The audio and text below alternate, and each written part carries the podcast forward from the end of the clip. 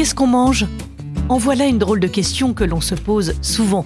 Bien sûr, pour connaître le menu et commencer à saliver, mais aussi et surtout pour comprendre d'où viennent tous ces bons aliments que nous utilisons pour nous nourrir. Pas du ciel évidemment, mais d'où alors?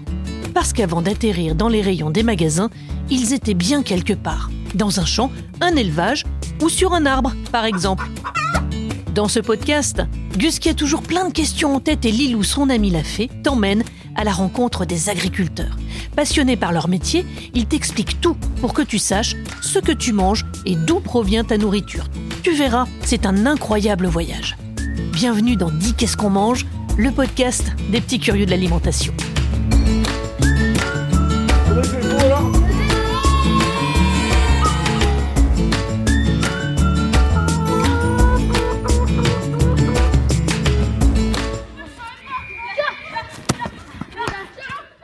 Aujourd'hui, j'ai ma compétition de foot. Si je veux gagner, il faut que je prenne des forces. Et pour un sportif comme moi, rien de mieux que des bons œufs. À la coque, brouillés, au plat ou même. Pas Lulou Oups Celui-là m'a échappé des mains. T'as dit euh, faux plat. Si tu casses tous les œufs, on n'en aura plus assez pour notre déjeuner. Ne t'en fais pas, tu oublies que je suis une fée super cool et que grâce à mes pouvoirs, je peux même aller te chercher des œufs fraîchement pondus. Très bonne idée, Lilou. Alors ça veut dire que tu sais d'où viennent les œufs? Bien sûr, je vais te montrer. Tiens, prends ton écouteur, comme ça on pourra rester en contact tout au long de l'expédition. Direction la ferme pour retrouver nos poules.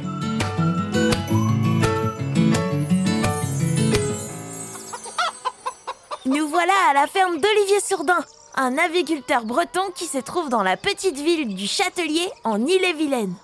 L'élevage où nous sommes compte 4800 poules pondeuses et chacune d'entre elles pond un œuf par jour. Tu imagines l'omelette géante qu'on pourrait faire avec tous ces œufs? Bonjour Lilou et bienvenue dans ma ferme. Ici j'élève des poules pour ensuite vendre leurs œufs. Ce sont des poules de race Loman. Elles sont très dociles. J'élève mes poules selon le cahier des charges de l'agriculture biologique.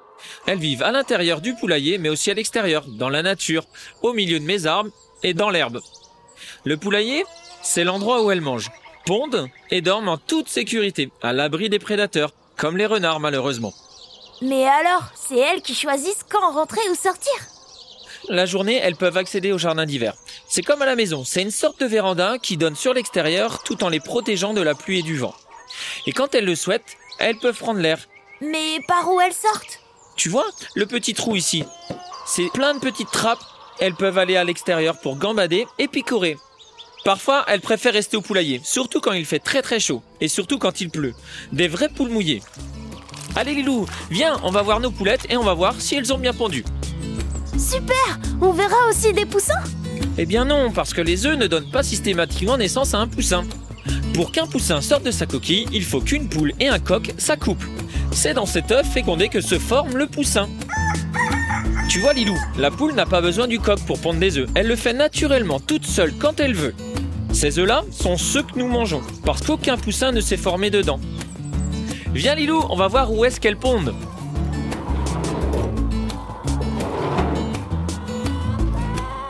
Tu vois Lilou, les poules pondent en général le matin, mais jamais la nuit. C'est parce que pour pondre, une poule a besoin de lumière. L'hiver, quand il fait plus sombre, elles peuvent être moins productives. Et c'est aussi lié avec l'alimentation biologique. En France, nos œufs sont plutôt bruns, mais je sais qu'il existe aussi des œufs avec une coquille blanche. Alors comment expliquer que l'on trouve des œufs bruns et des œufs blancs? Tu vois Lilou, la couleur de la coquille dépend de la race des poules. En général, les œufs à coquille blanche sont produits par des poules à plumes blanches, alors que ceux à coquille brune proviennent de poules au plumage brun. Ah, d'accord. Et est-ce que c'est aussi pour cela que le jaune d'œuf n'est pas toujours jaune? Eh bien non Lilou, si le jaune d'œuf a plusieurs teintes, ce n'est pas à cause du plumage des poules, mais de leur alimentation. Quand le jaune d'œuf est orangé, c'est uniquement parce que l'aliment avec lequel la poule a été nourrie contenait beaucoup d'éléments riches en colorants naturels, comme le maïs. Alors pour pondre, les poules ont besoin de manger à leur faim, un petit peu comme nous. Elles picorent tout au long de la journée. Pour qu'elles aient toujours à manger, on leur distribue 4-5 fois par jour de la nourriture dans les mangeoires. Tu vois, comme tout à l'heure. Elles sont nourries avec du maïs et une céréale appelée triticale, du tournesol et quelques vitamines avec des compléments alimentaires. Mais le tout, c'est 100% bio. Mais pour pondre dans les meilleures conditions, nos dames à plumes ont besoin de calme. Donc elles s'isolent dans des espaces clos appelés pondoirs. Et même si leur plumage les protège du froid, nos poulettes n'aiment pas claquer du bec. Elles sont un peu comme nous. Elles ont donc besoin d'une température supérieure à 5 degrés pour pondre en toute sérénité. Ouf Cet œuf l'a échappé belle. J'étais à deux doigts de le marcher dessus. Ne t'en fais pas, Lilou. Il arrive parfois que les jeunes poules se trompent et pondent leurs œufs au sol. Il faut donc leur apprendre à pondre dans les pondoirs. Ça, c'est mon travail à moi. Les pondoirs sont légèrement en pente afin que l'œuf, une fois pondu, tombe directement sur le tapis roulant. Et grâce à ce tapis, tu vas le voir, les œufs sont emmenés jusqu'à la salle de tri. Allez, viens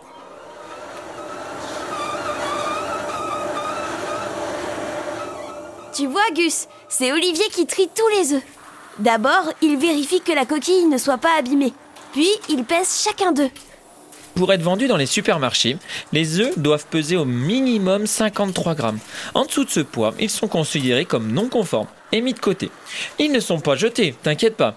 Ils sont toujours bons à la consommation, mais ils sont utilisés différemment, comme par exemple dans les pâtisseries pour faire des gâteaux, ou ils vont dans les restaurations collectives. En général, ce sont les poules les plus jeunes qui pondent les plus gros œufs. Tu vois, les œufs sélectionnés pour la vente en magasin sont ensuite acheminés vers l'emballeuse. Cette grosse machine met les œufs 30 par 30 dans les boîtes. Et maintenant, je peux apporter les œufs à Gus Pas encore, Lilou Il reste une dernière étape, très importante. Avant que les œufs ne quittent le poulailler, c'est l'inscription du code. Alors, pour savoir d'où viennent les œufs, on inscrit un code sur chacun d'entre eux. Ce code indique le type d'élevage des poules. Le code 3, ça signifie que les poules sont élevées en cage aménagée, mais cela n'existe presque plus. Le code 2 signifie que les poules sont élevées à l'intérieur, en semi-liberté dans le poulailler.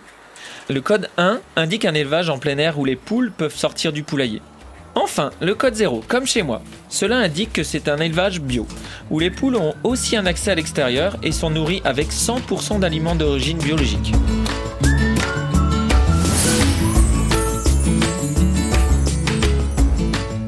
Voilà, Gus. Tu sais désormais d'où viennent les œufs que tu manges. Et regarde ce qu'Olivier m'a donné. Oh, super Un panier d'œufs frais. Merci, Lilou. Maintenant, tu es fin prêt à remporter cette compétition. Allons terminer de préparer ce déjeuner. Allez, à bientôt pour une nouvelle expédition Lilou et Gus, on vous retrouve très vite. Dis qu'est-ce qu'on mange, le podcast des petits curieux de l'alimentation, est produit par Agriculteurs de Bretagne en partenariat avec la Fondation Mutualia.